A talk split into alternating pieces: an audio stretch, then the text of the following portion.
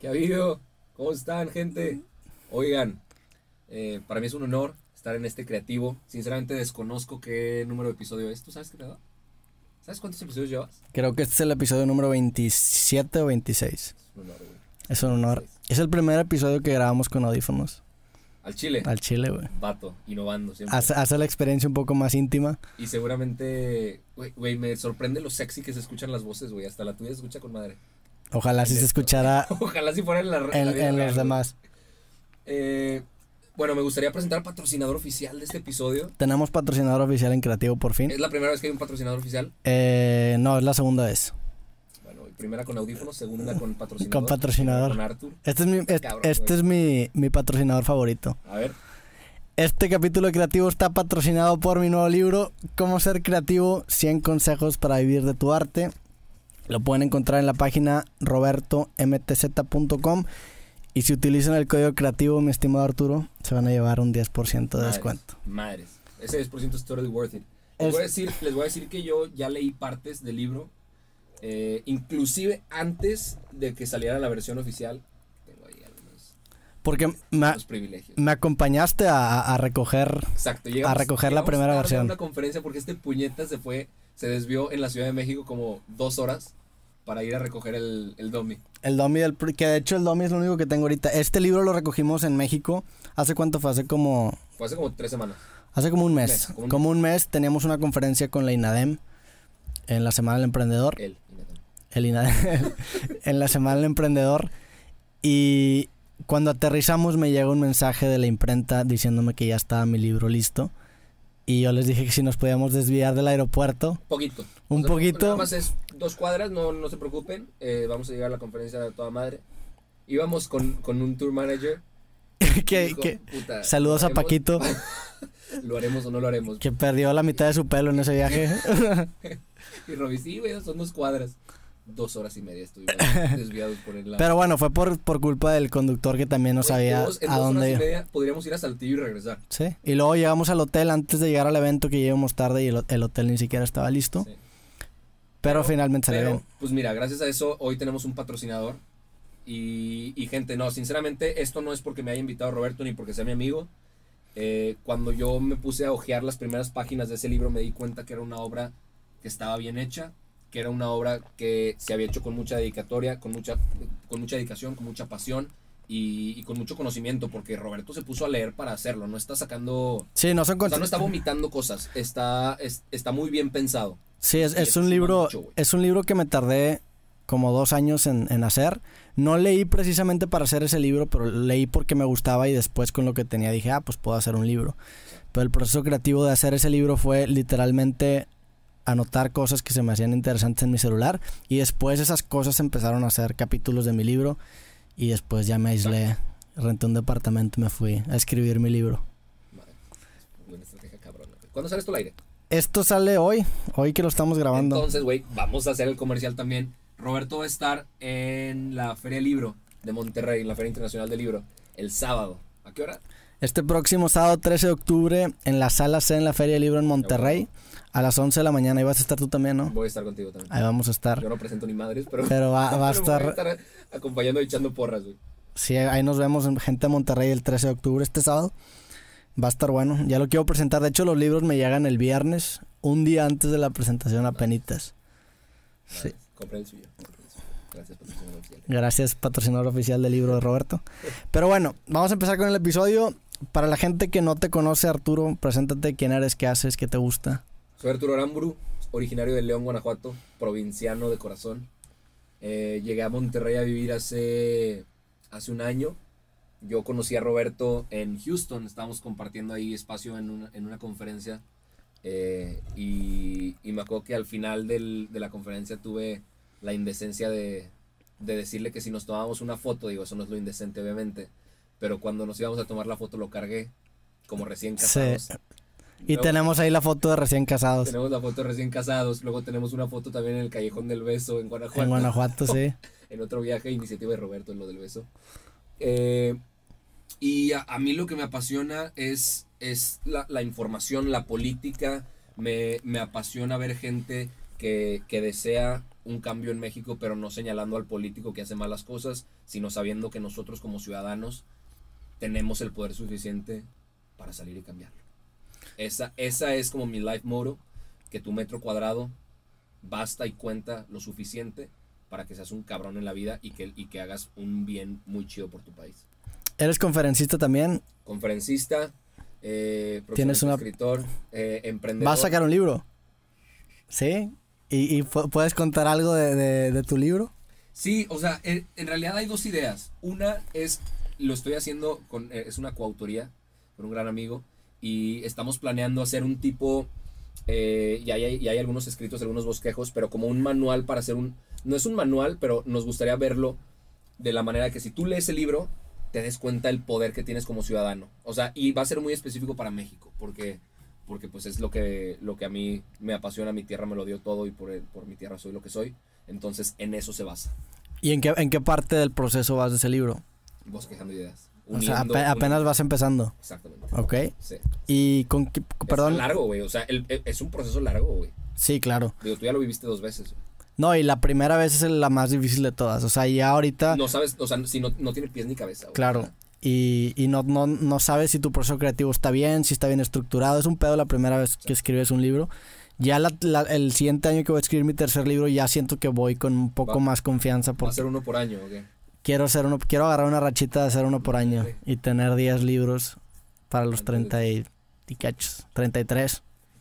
A los 33, imagínate tener 10 libros. Digo, ahorita llevo dos y sigo teniendo ideas y yo confío en que voy a seguir teniendo ideas cada año. Una idea por año no es mucho. Güey, y es que lo interesante de este último, digo, regresándonos a, a, al proceso creativo, hiciste un libro con el proceso que estás detallando en el libro. Sacas, Sí. o sea, utilizaste lo que escribiste Para hacer el libro. Para, para, crearse a sí mismo, pues. O sea, el libro se autocreó, güey. Sí, el libro es una manera de comprobar que el libro funciona. Eso es, eso, eso es como que el cash del libro. Normalmente con mis proyectos me gusta que tenga algo así. El libro pasado era un diario colaborativo que 48 mexicanos escribieron y yo solamente compilé y acomodé. Este libro, lo interesante de este proyecto es que habla del proceso creativo, te aconseja del, del proceso creativo y la prueba de que los consejos del libro exist, eh, funcionan es que el libro fue creado con los consejos de ese libro. Entonces es, es algo redundante pero chingón y es lo, es lo interesante, siento yo, del libro. Está muy cabrón. A ver, a ver si se me ocurre una idea así también para, para el siguiente proyecto. Seguramente, güey. Este, re regresando a, a, quién soy eh, y, y, tocando el punto de la política, tuve la oportunidad de, entrevistar a los candidatos presidenciales. Eh, tendré la oportunidad futura de entrevistar también a alguna gente del gabinete de Andrés Manuel López Obrador. Eh, ¿Por qué lo hago? Una, porque considero que son personas interesantes. No estoy diciendo que sean buenas o sean malas, o que me gusten o no me gusten, pero son lo suficientemente interesantes para que me atraiga a entrevistarlos. Dos, son las personas que quizá van a tener las riendas de nuestro país por los próximos años. Eh, o sea, van a tener la posibilidad de tomar decisiones por nosotros. Y creo que ponerlos contra la pared está chido. A ver, déjame después. ¿Y cómo fue esa experiencia de entrevistar a los candidatos? Este, me acuerdo que viviste momentos intensos porque mucha gente te atacó, muchos fans Wey. políticos. ¿Cómo te fue, güey? Imagínate recibir, bueno, tú ya lo viviste, con, Sí. con- bueno, lo habrás vivido con algunos videos. Yo creo que con lo de la América fue con, con, Con lo, lo que más más lo notaste. Pero imagínate vi- vivir, o sea, leer 1500 chinga tu madre de madrazo. O sea, estar scrolleando tu celular y ver un das vergüenza, un eres un bueno para nada, no deberías estar ahí, dejaste en vergüenza a la institución. Hasta los calcetines. Te- tus, tus calcetines eran un asco, que, que falta de respeto, que no sé si voy a poder Lo, sacar. lo sigues teniendo, ¿no? Sí, sí salen. Ahorita son de Red Cups, pero los que estaba usando ahí causaron polémica porque con Ricardo Anaya, si no mal recuerdo, estaba, haciendo unos, estaba usando unos calcetines azules. Y se Entonces- notaba, ¿no? Y se notaban un chorro. Entonces la gente dijo, eh, pinche panista este güey, ¿sabes? Sí. Eh, Hasta los calzones tienen el pan este. No, no mames, güey. Completamente apartidista y, y, güey. O sea, para contextualizar a la gente de lo que sucedió, reunimos en un auditorio, en, en cuestión de dos días, a los cinco candidatos presidenciales, porque Margarita todavía era candidata antes de que se rajara. Eh, entonces, fue el único al que accedieron todos los candidatos. Era sentarlos en un auditorio frente a 3.000 personas ahí en vivo y miles de personas viéndolos en transmisión en internet, en distintos medios, demás. Imagínate ser un güey de 24 años, 23 años, que va a entrevistar al próximo presidente de su país, güey. Qué loco. O sea, se, se te caen los calzones de miedo, la neta. Sí. Y de nervios. ¿Cuánta gente estaba viendo esa transmisión, sabes? Aproximada. Puta, ¿cuánta gente güey, la, la de Andrés Manuel la, la estaban viendo ahí en vivo más de 200 mil personas. A la madre. O sea, en los distintos medios. Imagínate, güey. Cualquier cosa que yo dijera mal, Y pudo haber sido noticia en... Sí. güey, cualquier cosa que la cagara. Considero que sí la cagué en algunas cosas, la neta. Pues, normal. Normal, completamente. O sea, yo no soy ni siquiera un periodista experimentado. No soy eh, un entrevistador que hace esto normalmente. ¿En Güey, soy, en- un, soy, un, soy, un, soy un ciudadano que se preocupa, güey. ¿En qué Punto. sientes que la cagaste? La cagué con el Bronco, específicamente. Bronco, si llegas a ver esto, hola. Este, ¿Pero por qué? ¿Porque te ganchaste por...? me ganché con el Bronco, porque, pues digo, conocemos cómo es él y cómo conecta con la gente y los hace reír y demás. Pues el pedo ahí fue que las risas eran sobre mí, sacas. Sí. De que, o sea, yo fui motivo de burla. Porque le preguntaba algunas cosas y el bronco ya como estaba viendo que yo me estaba ganchando con sus respuestas, hasta me hacía enojar. Y en una, en el video, si lo buscan, este, el bronco en el tech, le pregunto algo, güey, me, me responde alguna, alguna cosa sin sentido. Le digo de que, y, y me exalto de que, bronco, ¿por qué dices eso? Y me dice, ah, te creas, ya te estoy, ya te estoy haciendo enojar. Obviamente el auditorio completito se rió ahí, eh, o la gente que fue, que no fue tanta. Eh, ¿No fue tanta gente al evento? con Bronco no tanto. Ok. Con Bronco y con Margarita fue con los que menos se llenó. ¿Quiénes eran los más intensos? ¿Los del peje? Se, llenó con Ricardo Anaya y se llenó con el Bro- con, Con, con Andrés Manuel. Ajá, pero de gente de ferviente y, y que, y que además te llegaba, o sea, por- porque los que más me atacaron en redes fueron los- gente del Bronco. Sí, son Yo- más intensos. Yo también me metido con gente del Bronco. Yo me metí, me metí a ver las fotos, nada más por metiche, güey. Me metí a ver los insultos que me mandaban y me metí a ver quién los publicaba. Te, te metías a, tu a su foto de perfil y decía, El Bronco. soy Bronco. Sí, y claro. un Photoshop con el Bronco ahí. Güey, el 95% de las veces. Eso me daba a entender muchas cosas. La primera, pues que, que sé, sé, sé de dónde viene su odio. Totalmente. Y la segunda, que güey, me pregunto yo, ¿a cuánta de esta raza, si yo me la hubiera topado en la calle, en persona, hubieran sido igualmente capaces de insultarme y decirme que soy una vergüenza y que no valgo nada? Te aseguro que, güey, menos de la mitad. Claro. No, me- menos de una cuarta, de, de- de una cuarta parte. Porque cuando vives atrás de una pantalla, pues está bien fácil. Escudarte en el anonimato. Y decirle a un güey que tuvo el valor de sentarse frente a miles de personas para entrevistar a un vato que es un, es un buitre y que, es- y que está preparadísimo para responder todas las preguntas y que lo hace a diario y que tiene todas las de ganar y que le puede dar la vuelta bien fácil, pues por lo menos alguien que tuvo el valor para sentarse a hacerlo, prefieres criticar sus calcetines, güey, sí. ¿no? En vez de ponerte a escuchar lo que dijo o dejó de decir el candidato. ¿Cómo, cómo lidiaste con, con los insultos? Con, o sea, te, te, te deprimiste. Llorar, ¿Qué te pasó, güey? Güey, sí, ¿Lloraste? un día sí. Por los insultos Un día sí, güey. Es que estuvo bien cabrón porque el foro era de dos días. El primer día recibimos a Ricardo Anaya, al Bronco, y el segundo día recibíamos a Andrés Manuel, a Margarita y a Mid. Terminó el primer día. Es más, no, termina la primera entrevista, güey, la de Ricardo Anaya. Nos vamos, nos vamos al búnker atrás donde estaba toda la gente checando Twitter, checando redes, checando todo lo que estaba pasando, cómo está, iba el flujo de gente viendo tal. Y la- el primer comentario fue, güey, toda la gente está diciendo que, que le están preguntando pura estupidez, que son unos suavecitos, que por qué le preguntas que cuál era su, su materia favorita cuando era estudiante, güey. Entonces te prendiste y dijiste, le va a preguntar cosas Y yo dije, a cabronas". la madre, pues déjame me pongo Es que chido, así debe ser, güey. déjame me pongo chido y me voy a preguntar cosas duras, güey. Sí. Y le pregunto al Bronco cosas duras, güey. Le pregunto cómo carajos piensa cortar manos, güey. Le pregunto que, que si en Nuevo León no cumplió, ¿cómo espera cumplirle a un país? Y la gente dice, ah, este es un grosero, es un pedante. Entonces, güey, darle gusto a todos está muy... pe- Es imposible, güey. Es imposible. Es imposible. Y también encontrar un punto gris entre, entre, o- o- entre oscuros y claros, como lo es la política, güey, y como lo tenemos estigmatizado ahorita, que o estás a favor o estás en contra de algo, pues también está difícil. ¿Sabes? O sea, y, y- y más en, en un- en una temporada tan polémica como lo son las elecciones, güey. O sea, no sé. Y más en unas elecciones tan marcadas que era o estás a favor de Andrés Manuel O estás, o estás en contra. del poder. con- o estás con la mafia del poder y con cualquier otro que ni siquiera te convence. Sí. ¿Sabes? obviamente al, al siguiente día que termina la, la- el- el- lo de Ricardo y lo del Bronco, me despierto y fue cuando vi todos los insultos. Entonces, imagínate el, el sentimiento encontrado de puta. Me queda entrevistar a tres pelados, pero al mismo tiempo me está la llevando madre. la madre y me están insultando cada 15 segundos en internet. Hasta hicieron un hashtag, güey. Y memes. Yo era Lord Calcetas.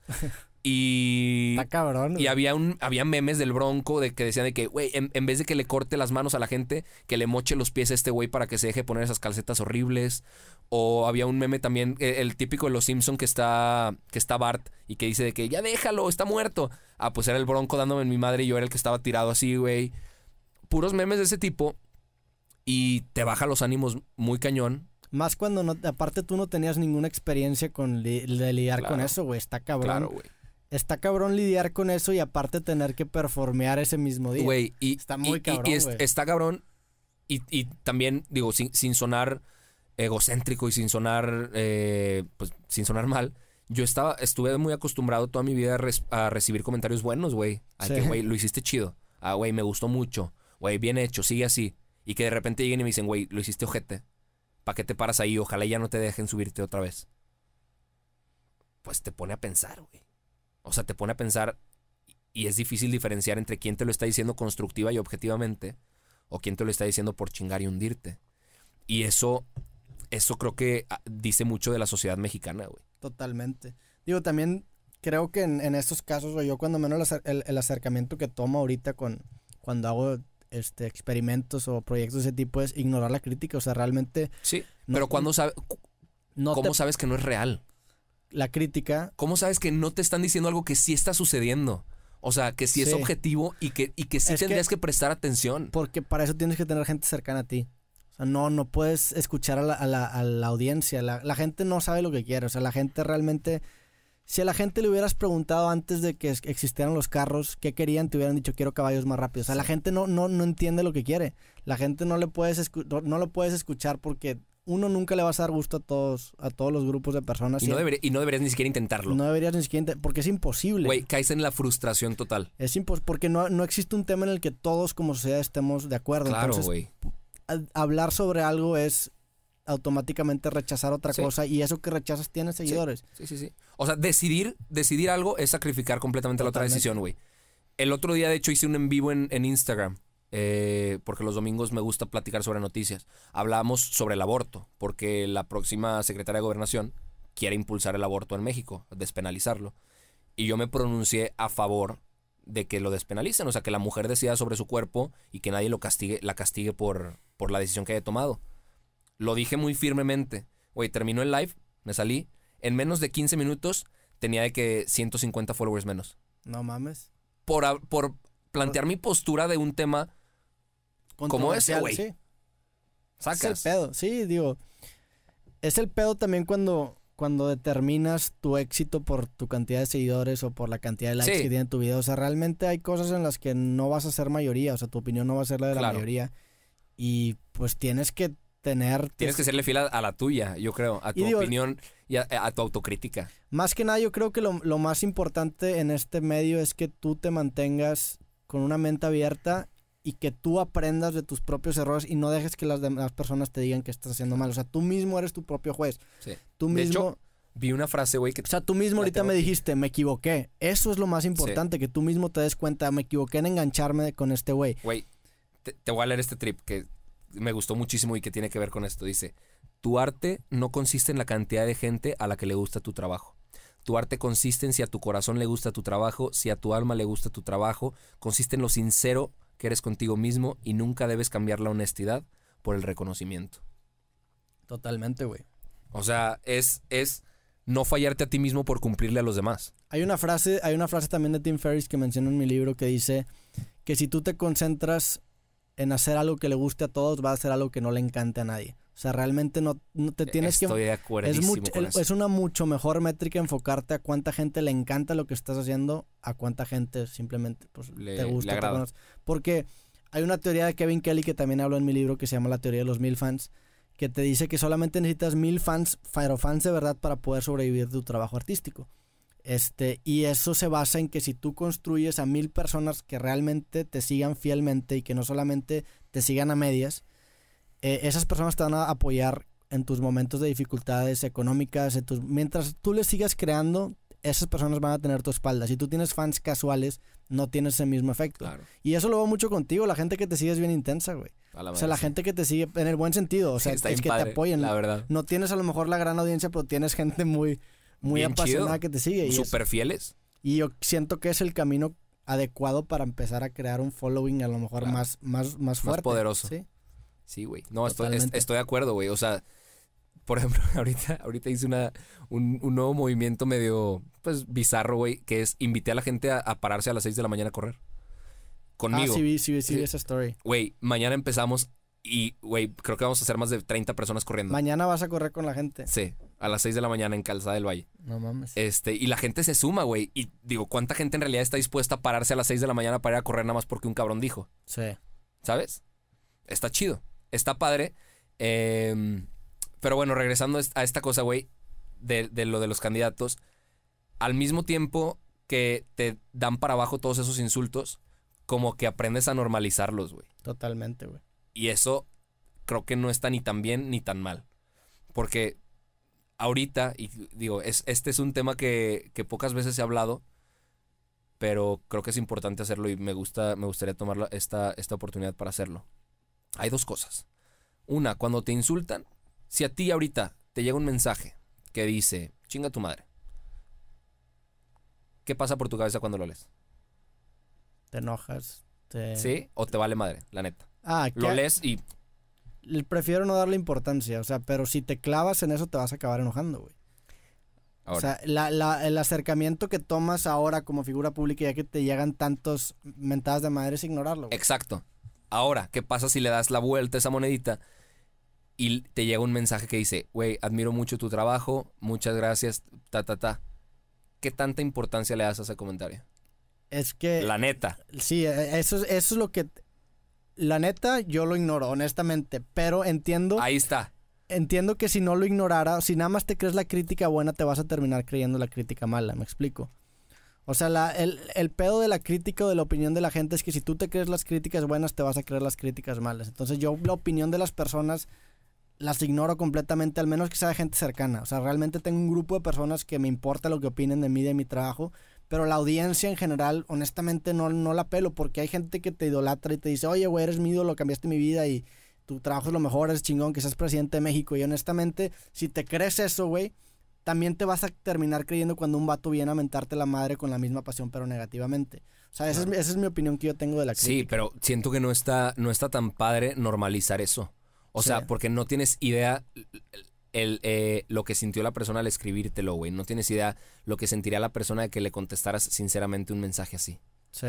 ¿Sabes? o sea, no- normalizarlo del otro lado está medio heavy, o sea, está, está extraño. Está, está extraño, extraño, pero siento que si no lo normalizas, no vas a poder seguir, güey. O sea, si no, no vas a poder crecer más, porque el, el ser humano, nosotros no estamos diseñados para tener a miles de personas siguiéndonos y que nos manden mensajes de amor y de apoyo. No estás diseñado para eso, güey. Tú estás diseñado para conocer 150 personas en tu vida y, Y se ya, acabó. güey. Y ahorita estás en una posición en la que te puedes posicionar en una plataforma que te hace que te vean o te conozcan cientos de miles de personas y estás recibiendo constantemente input de personas que tú no conoces, güey. Si no normalizas eso, Sí, que nunca- ni, ni siquiera saben quién eres. si, si, no, si, tú, si tú no normalizas eso, no vas a poder seguir creciendo porque nunca te vas a acabar la audiencia que ya tienes, ¿me explico? Sí. O sea, vas a llegar a un punto en el que, o sea, no hay de otra más que normalizarlo, güey, sea en mi opinión, porque si no, es imposible mantenerte al tanto de todas las relaciones que estás creando con la gente que te sigue. Sí, estoy de acuerdo.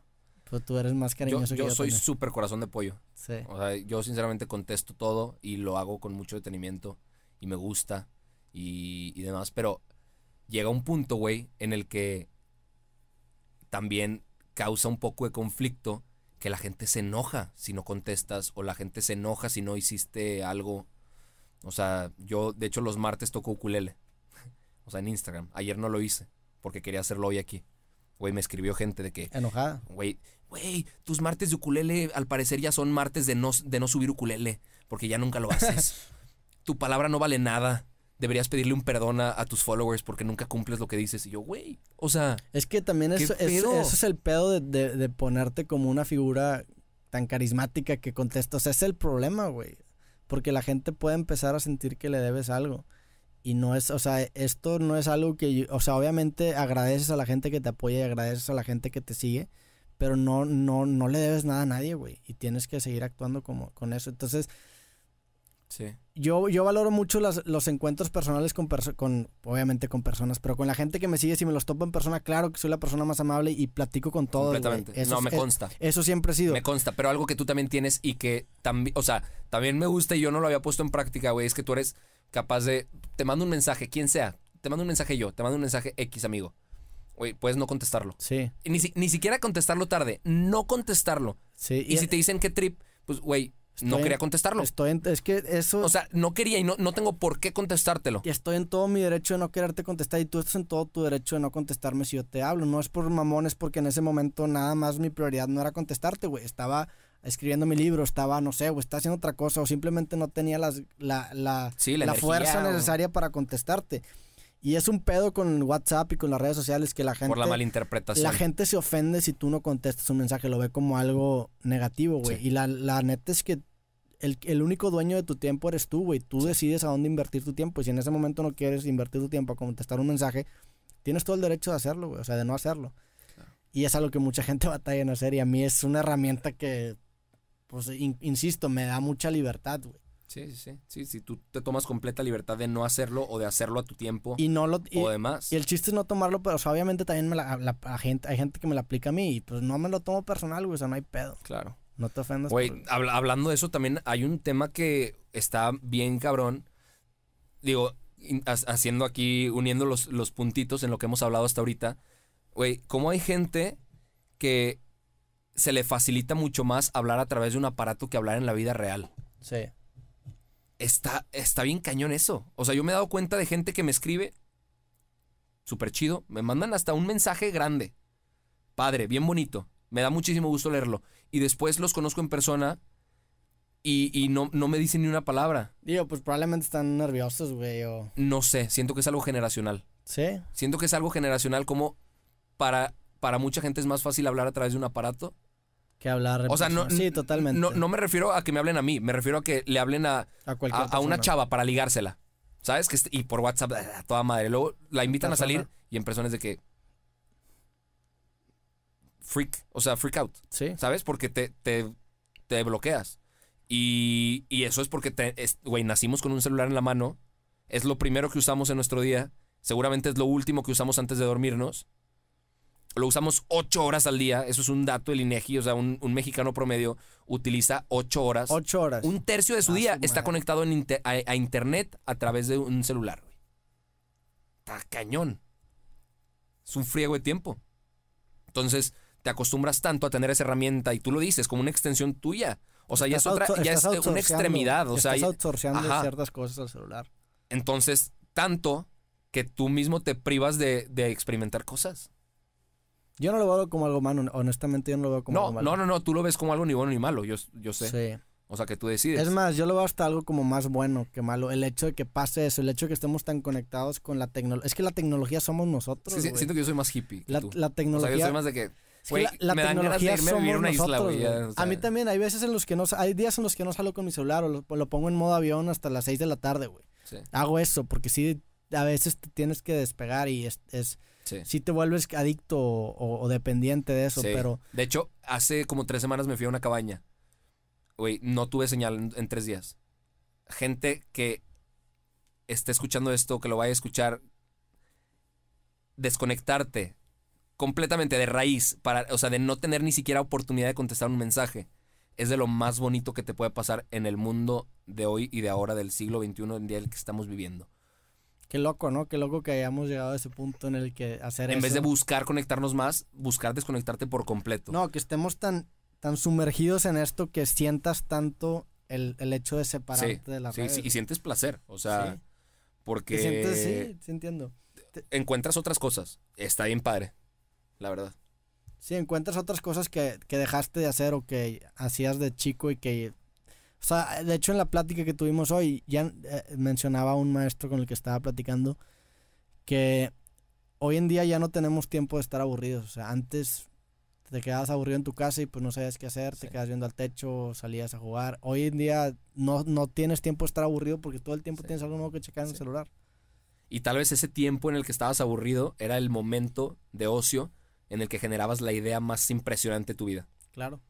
¿No? Porque tu cerebro estaba corriendo y nada más estaba ahí viendo que. Y de repente llegaba el chispazo. Sí, pero eso no significa que hoy, ahorita no lo puedes hacer. No, eso no, significa que sí, entonces eh, yo creo que No, definitivamente, la, la inspiración sí llega. O sea, Sí, la, llega. la inspiración existe, pero la inspiración es un lujo. Le- le- de hecho, tengo un capítulo en mi Y libro te, que habla de y- eso. y te tiene que encontrar trabajando. Claro, y pero a lo que me refiero es que la inspiración, claro que existe porque hay momentos en los que te sientes mucho más inspirados para trabajar que otros, Sí. Pero tienes que saber vivir sin la inspiración, tienes que saber trabajar sin estar inspirado. ¿Tú, tú a qué crees que se, que se deba esa- esos momentos de lucidez? ¿Al- ¿A un estado de ánimo? No, o, y- o que, o sea, ¿con qué relacionarías directamente el decir, hoy eh, estoy conectadísimo, estoy trabajando a toda madre? yo creo que la inspiración tiene que ver mucho con extrapolar una idea de algo que no que aparentemente no tenía nada, nada que ver con lo que estás haciendo y aplicarla a eso que estás haciendo. Yo creo que por ahí nace la inspiración. El hecho de combinar dos áreas, el hecho de estar en un lugar y, y- y ver algo que está pasando y relacionarlo con algo con lo que estabas trabajando y decir, madres, esto lo puedo aplicar acá.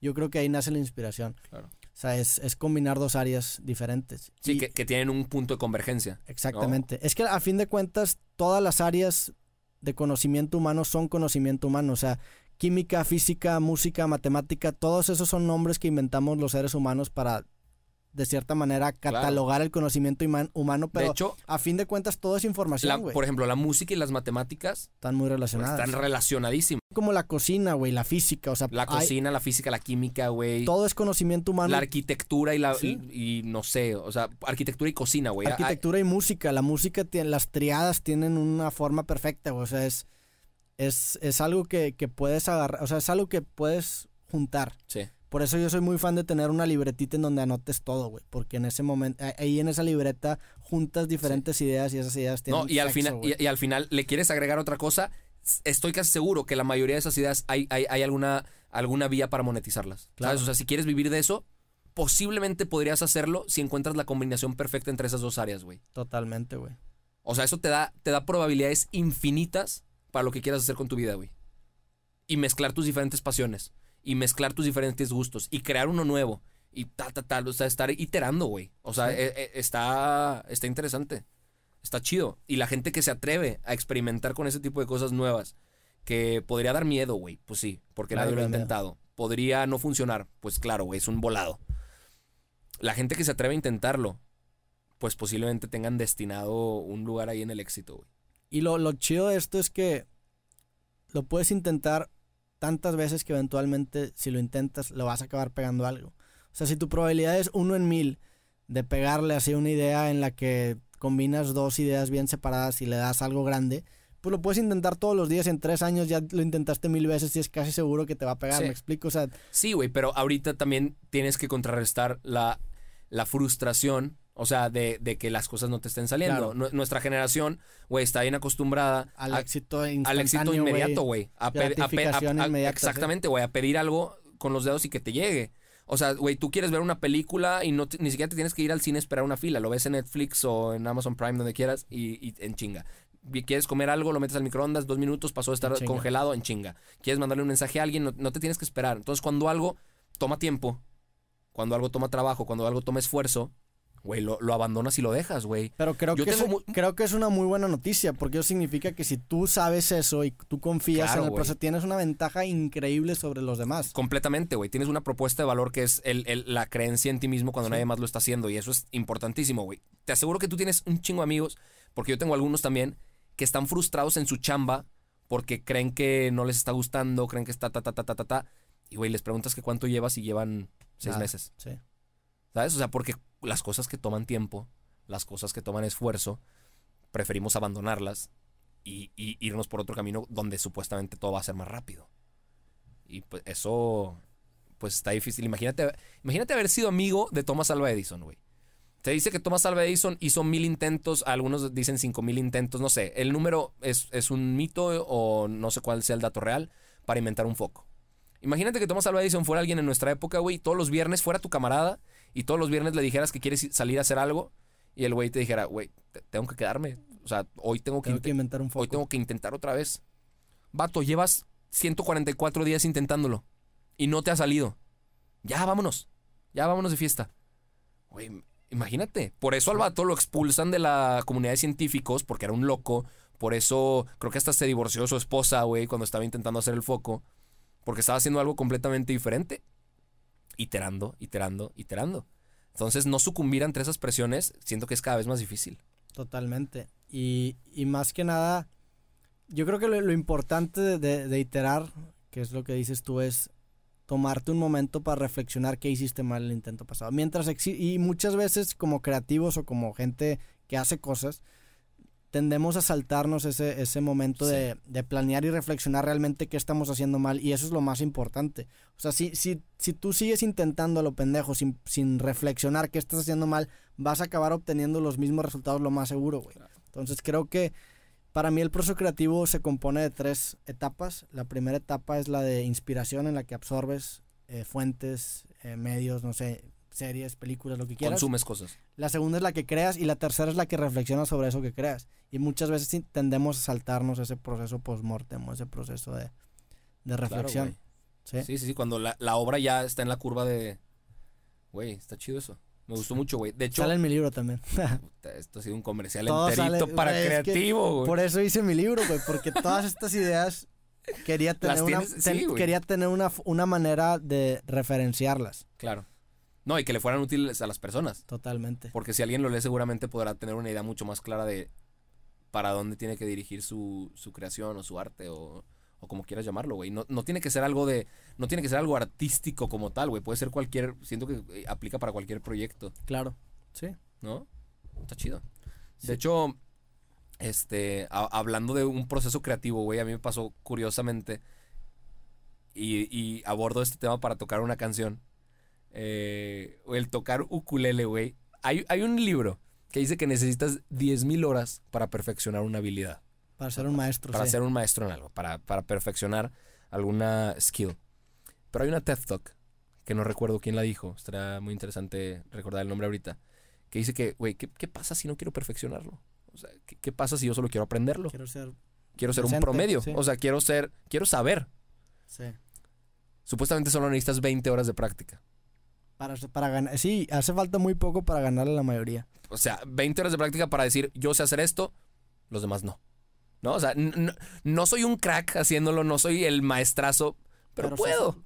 Pero puedo, y eso seguramente te da una, una ventaja contra los demás, güey. Totalmente. Este, Porque esas, incluso esas 20 horas te, te dan un buen panorama para entender en qué debes mejorar si es que quieres ser un pro. claro, Entonces es, ya te da como, es como si bajaras el firmware para entender cómo se aprende esa habilidad, aunque no lo desarrolles, ya, ya tienes el entendimiento de más o menos cómo se comporta. exactamente.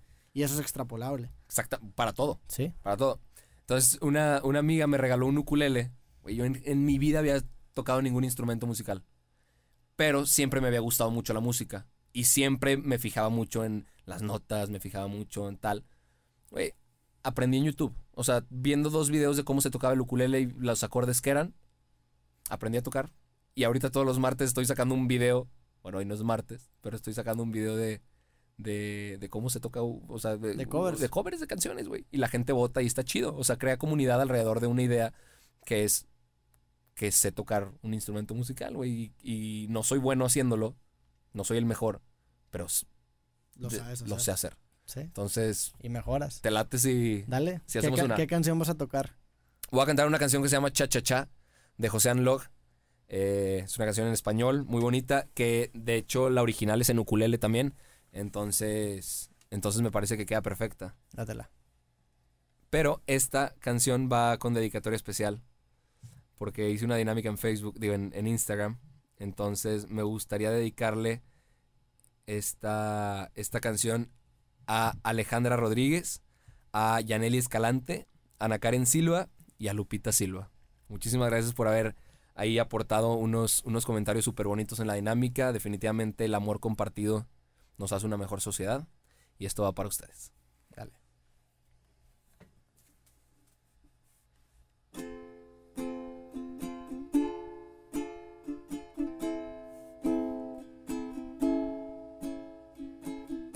Dame de tu vida y de tu tiempo. Suficientes para ver dentro de tus ojos el momento. Y me obligue a renacer, darme vida, dame aliento. Que ya perdí el conocimiento. Quédate un momento hasta evaporarnos en el viento. No hay motivo para decirnos adiós tan pronto. Sigo vivo, créemelo mi amor, no soy tan tonto. Si tú quisieras esta noche ir a bailar un cha cha cha, yo te puedo enamorar. Ah, salió horrible ese final, güey. ¿Por qué, Salió gente porque me, me salté una nota. A ver, dale otra vez. ¿Lo vas a borrar? No, Ok. no, no, dale, no. Termínalo, güey. Tú quisieras. Le voy, a volver a dar desde el coro. Es que está desafinado este ukulele, ¿eh? Ya Un me di cuenta. Ten- tengo rato sin tocar. Sí, madre, Sí. me di cuenta a mitad de la canción. No hay motivo para decirnos adiós tan pronto. Sigo vivo, créemelo, mi amor, no soy tan tonto. Si tú quisieras esta noche ir a bailar un cha cha cha, yo te puedo enamorar. Mucho mejor, ¿no? Sí. Ya le paramos. Así, así, como aplaude la, la gente. Dame de tu vida y de tu tiempo. Suficiente. Si sacas la gente que Sí, claro, güey, de que como en bares de jazz, sacas de que te hubieras traído percusiones y lo hubiéramos hecho. El cajón peruano lo deja ya. Seguramente vamos a tener que regrabar esto porque salió bien gacho. Entonces para el martes de ukulele lo... No sale tan mal, güey. ¿No? No. ¿Dos, tres? Sí, o si lo quieres lo volvemos a grabar, pero no sale mal. Pero bueno, esto es para creativo nada más. Para creativo, un original. Ukulele desafinado. Este, Y voz desafinada. oye, güey. ¿Y cuál es tu modelo de negocio ahorita, güey? ¿A qué te dedicas? ¿Qué trabajas? ¿Tienes una aplicación? Sí, sí, sí, sí. Creamos una plataforma de participación ciudadana en la que, o sea, si la quieres ver muy técnica, le permitíamos al ciudadano aportar a la transformación de su ciudad. Hicimos un, un experimento, no, no fue experimento, fue una prueba piloto el primero de julio eh, para que la gente denunciara delitos electorales a través de su celular. Normalmente para denunciar un delito electoral tú te tienes que ir a presentar a la FEPADE, eh, eh, abrir un expediente, presentar evidencia, etcétera, etcétera, etcétera. Te puede tomar horas. Ahorita la FEPADE ya sacó algo que se llama FEPADENet, que lo permite hacer a través de internet, pero dijimos, ok, güey, ¿qué pasa si creamos una interfaz sencilla, le permitimos a la gente hacerla desde su celular? Pues estaría con madre, ¿no? O sea, en el 2012 se recibieron 956 expedientes de delitos electorales. En un país de 120 millones de personas, en donde las elecciones son bastante turbias, Sí, pues podría poco. parecer estúpidamente bajo el número. Sí. Entonces dijimos, güey, eso no es real. O sea, es una cifra completamente errada, Maquilladísima, sí. maquilladísima, porque no es cierto. O sea, simplemente no se reportaron los demás, porque a la gente le da flojera y piensan que no va a ayudar en nada. Lanzamos esto para el primero de julio y en un día, güey, en un día dobleteamos el número de lo que se había repetido, lo, lo que se había hecho en, en el 2012. ¿El O sea- 2012 en cuánto tiempo? O en el 2012, a través, o sea, e, en todo el frame de las, de las elecciones, En todo el frame, desde la campaña, nada más 900. en todo, güey, en eh, la veda electoral, todo, 956 reportes. Y en este, Y- en un día, Y en este nosotros dobleteamos el número y el número oficial creo que todavía no se tiene porque la FEPADE todavía sigue limpiando las evidencias y demás. Digo, no significa que todos nuestros reportes fueron... sí. No, no procedieron todos porque algunos no tenían la información completa, algunos no tenían tal, pero te, te da un... Te da o sea, una, buena te- inici- te- una métrica. te da una métrica interesante y te abre los ojos a que, güey, la gente no es tan apática como dicen. O sea, la gente sí quiere ayudar, simplemente hace falta darles las herramientas correctas para que vuelvan a generar la confianza que le tenían antes al gobierno y que ahorita está completamente perdida. O sea, ahorita yo por qué carajos iría a denunciar algo al Ministerio Público cuando sé que me va a quitar tiempo, me va a quitar el anonimato y al final no va a pasar nada. O sea, no, no voy a mejorar nada de lo que me, me está doliendo con mi país. Entonces, poco a poco, con herramientas como esta, imagínate, creas masa de datos, creas gente eh, preocupada que además propone, la gente puede identificar qué está pasando en su ciudad. Pues está, está, está bien padre, le estamos apostando mucho a eso. Y hablando de, de temas electorales y las elecciones, ¿cómo ves Madre. a Andrés Manuel López Obrador también tomando en cuenta la entrevista que hiciste con él? ¿Qué impresión te dio en la entrevista? En, en la entrevista le fue bien.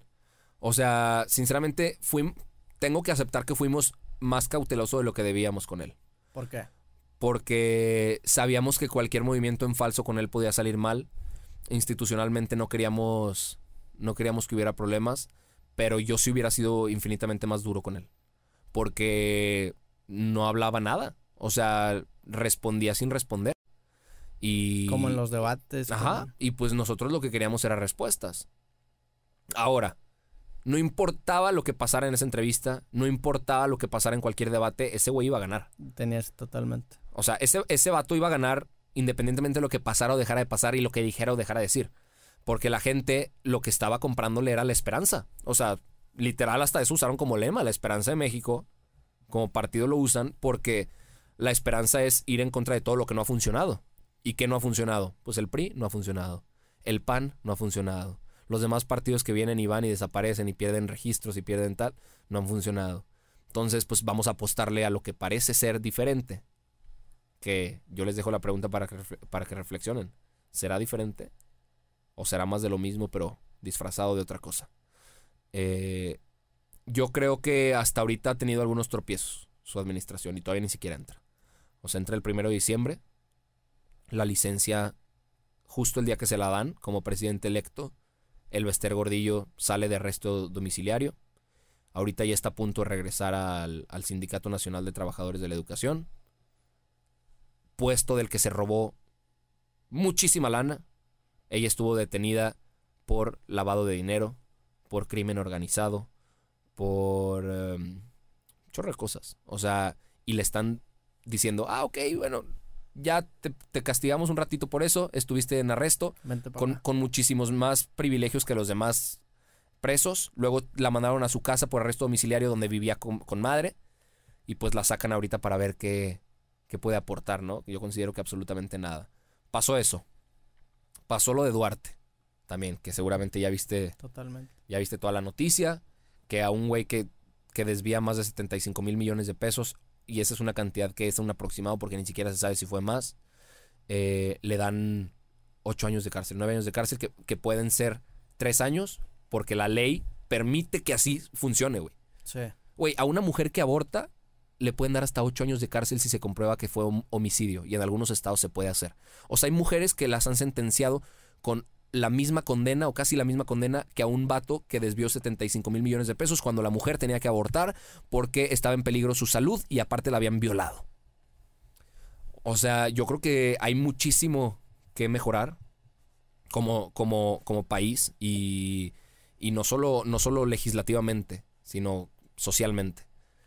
Eh, entonces van esos dos tropiezos que yo considero tropiezos de Andrés Manuel. La semana pasada también uno de sus de su, mano derecha, César Yáñez, se casó eh, con Dulce Silva. La boda costó aproximadamente 10 millones de pesos.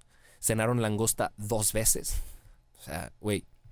Las sillas, solo las sillas que usaron para el evento y que son rentadas, costaron 153 mil pesos. Llevaron a Los Ángeles Azules, que, que cobran más de, seis- más de 600 mil pesos, según cotizaciones que se hicieron ahí para, para verificar la información. ¿En dónde, Llevaron- fue, ¿En dónde fue la boda? En Puebla, En Puebla. en Puebla. Y pues eh, salió en la, en la portada de la revista Hola. Dulce Silva eh, usó tres vestidos, cada uno de más de 55 mil pesos, de un cuate que se llama Benito, no me acuerdo qué diablos, que es un diseñador. Eh, y digo, eso no estaría mal con alguien que puede pagar la boda. Sacas, pues digo, la- eh, el hecho que ellos quieran darse sus lujos, pues digo, a- para mí no me parece moralmente correcto, pero para ellos podría, podría no, no pasar nada. Pero, ¿cuál es el problema? César Yáñez, según el, el Comité Nacional de Morena, gana 37 mil pesos al mes. ¿Cómo justificas una boda? de ¿Cómo 10 carajos justificas que tuviera que ahorrar 270 meses de su vida sin, sin gastar un solo centavo de su sueldo como vocero de Morena para pagar esa boda? Y otra gente dijo, güey, pues en México es tradición que la familia de la esposa paga la boda.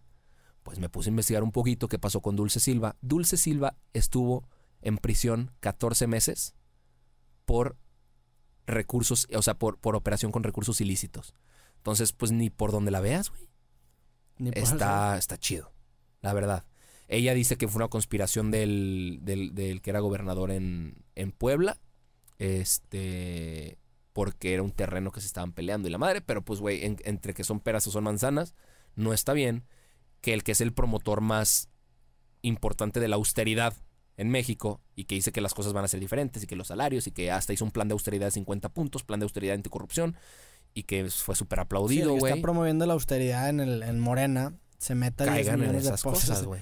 en, en rentar sillas de 150 mil pesos. Entonces, yo todavía estoy muy dudoso eh, por, o sea, sobre qué va a pasar. Sobre, considero que va a ser un buen papel Andrés Manuel, pero pues que llegue el primero de diciembre y que, y que las cosas se empiecen a hacer. Porque todo lo que se prometió en campaña, güey, espero que se cumpla. Y más nos vale a los mexicanos estar bien pendientes para recordárselos las veces que sea necesaria, güey.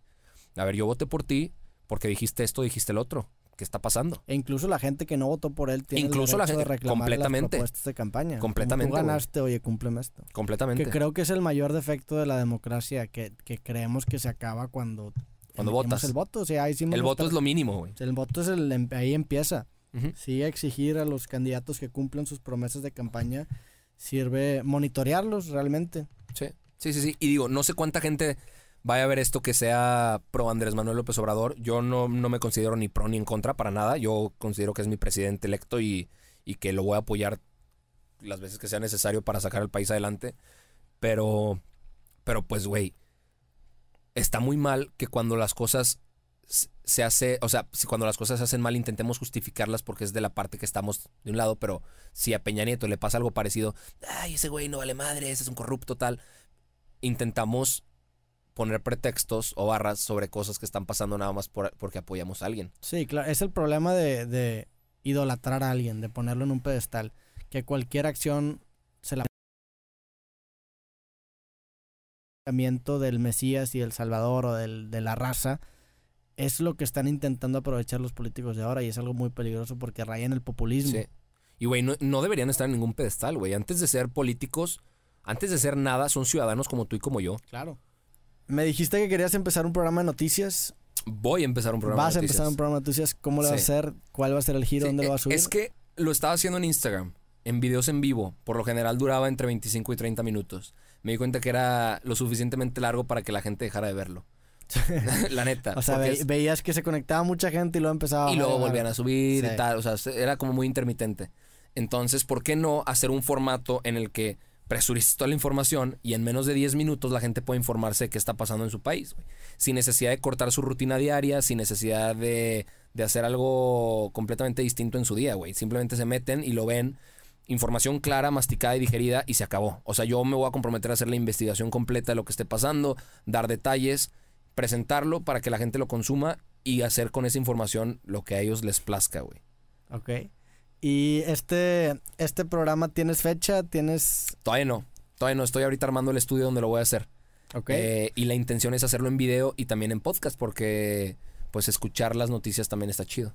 claro. Y no, no, no es el típico programa en la que un reportero te está hablando con términos que ni siquiera entiendes. Sí. Sino es un vato que le gusta el tema, que sabe del tema y que te lo va a presentar para que tú entiendas lo que está pasando. Que es, eso es lo que importa, güey. No, no te serviría de nada ver noticias si al final no entendiste qué, qué había pasado. ¿Y le vas a meter opinión tuya?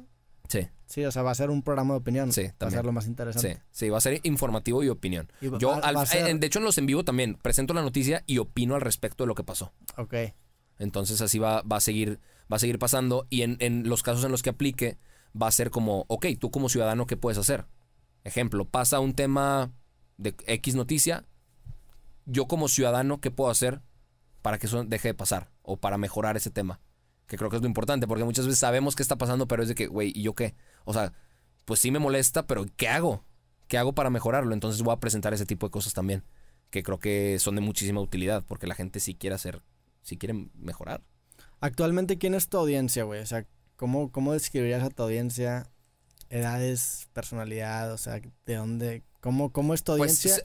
¿Y cómo el, 70 interesarías, el 75% son mujeres. ¿Y cómo interesarías a tu audiencia en tu noticiero? Sí, sí, muy importante. Por eso, por eso voy a migrar de canal. O sea, yo no, por eso quiero hacerlo en YouTube, algo completamente nuevo para mí. Nunca he utilizado un canal de YouTube, pero creo que eh, es una audiencia que busca temas más específicos. O sea, la gente que me vaya a ver en YouTube no me va a ver cantando feo en el ukulele. Eh, No, no me va a ver subiendo historias sobre lo que pasa en mi día o fotos sobre el concierto al que fui. ¿Sabes? O sea, van a ir a escuchar noticias. ¿Y tienes algún nombre para el programa? No, pero ¿Cuándo lo sí quiero que el nombre gire alrededor de que son, o sea, es nada de tu tiempo para informarte de un chorro de cosas. O sea, que sean 10 minutos para saber lo mejor que ha pasado. O sea, bueno, no es lo mejor, más bien lo más importante, porque espero que sean puras buenas noticias, pero está difícil. ¿Y cuándo lo vas a sacar, güey? ¿Qué fecha? O sea, ¿cuándo? ¿Quieres que me quiero- comprometa quiero con una fecha para sí. sacarlo? Sí. ¿Por qué no sacas mañana con tu celular? O sea, ¿por qué no lo empiezas ya, güey? Sí, sí, quiero. eh, La próxima semana. Digo, no mañana, pero... La próxima semana puedo sacar el próximo capítulo, el primer capítulo. Ok. Por mientras, la gente, ¿en dónde te puede seguir? En Instagram, eh, arroba Arturo Aramburu. Eh, ahí, ahí es donde más me muevo, donde más me gusta estar presente y, y donde más comparto cosas, ideas o pensamientos míos. ¿Y qué más, güey? ¿Alguna última idea que quieras compartir? ¿Alguna cita, güey? ¿Algo que quieras promocionar? Güey, ¿Algún lugar donde quieras mandar a la gente? que, que acabemos con la ineptocracia, güey. Ah, describe la ineptocracia que creo que no salió en el, En el capítulo pasado. porque ahorita se ahorita tuvimos un problema técnico. La ineptocracia es un concepto de un filósofo francés que se llama Jean eh, Dormsey, no me acuerdo cómo se, se pronuncia su apellido, que dice que la ineptocracia es un sistema de gobierno en el que el menos preparado es elegido por los menos preparados eh, y que la gente menos preparada para mantenerse a sí mismos va a recibir dinero por impuestos recaudados cada vez menos y venderán un discurso de izquierda que saben que no funciona porque ya se ha aplicado en otros lugares y ha fallado, pero la gente se lo va a creer porque al final ellos saben que son los menos preparados. Eso es la ineptocracia. Y ¿Le suena, ¿Le suena familiar? si le suena familiar, pues yo, yo creo que lo estamos viviendo en México. Y está, está bien fuerte, la neta. O sea, ya que digieres lo que acabo de decir, es la realidad mexicana. Totalmente. Es la realidad mexicana. Entonces, acabemos con eso. Güey, todos podemos ser parte de acabar con eso. Está bien fácil, la neta. O sea, puede parecer difícil si lo, lo intenta uno, güey. Si lo intenta un, un- una asociación o un político independiente que intenta hacer las cosas diferentes, pues obviamente está cabrón, güey. Ir en contra de la corriente contra 500 diputados que, el- que saben que les van a dar medio millón de pesos al final del año nada más por echar la hueva ahí, pues obviamente está difícil. Pero, pero juntos se puede. Pues ya está, con mi eso me gusta, con eso me gustaría terminar. Cerramos con la ineptocracia. Gracias a todos por ver este episodio de Creativo con mi buen amigo Arturo Aramburu.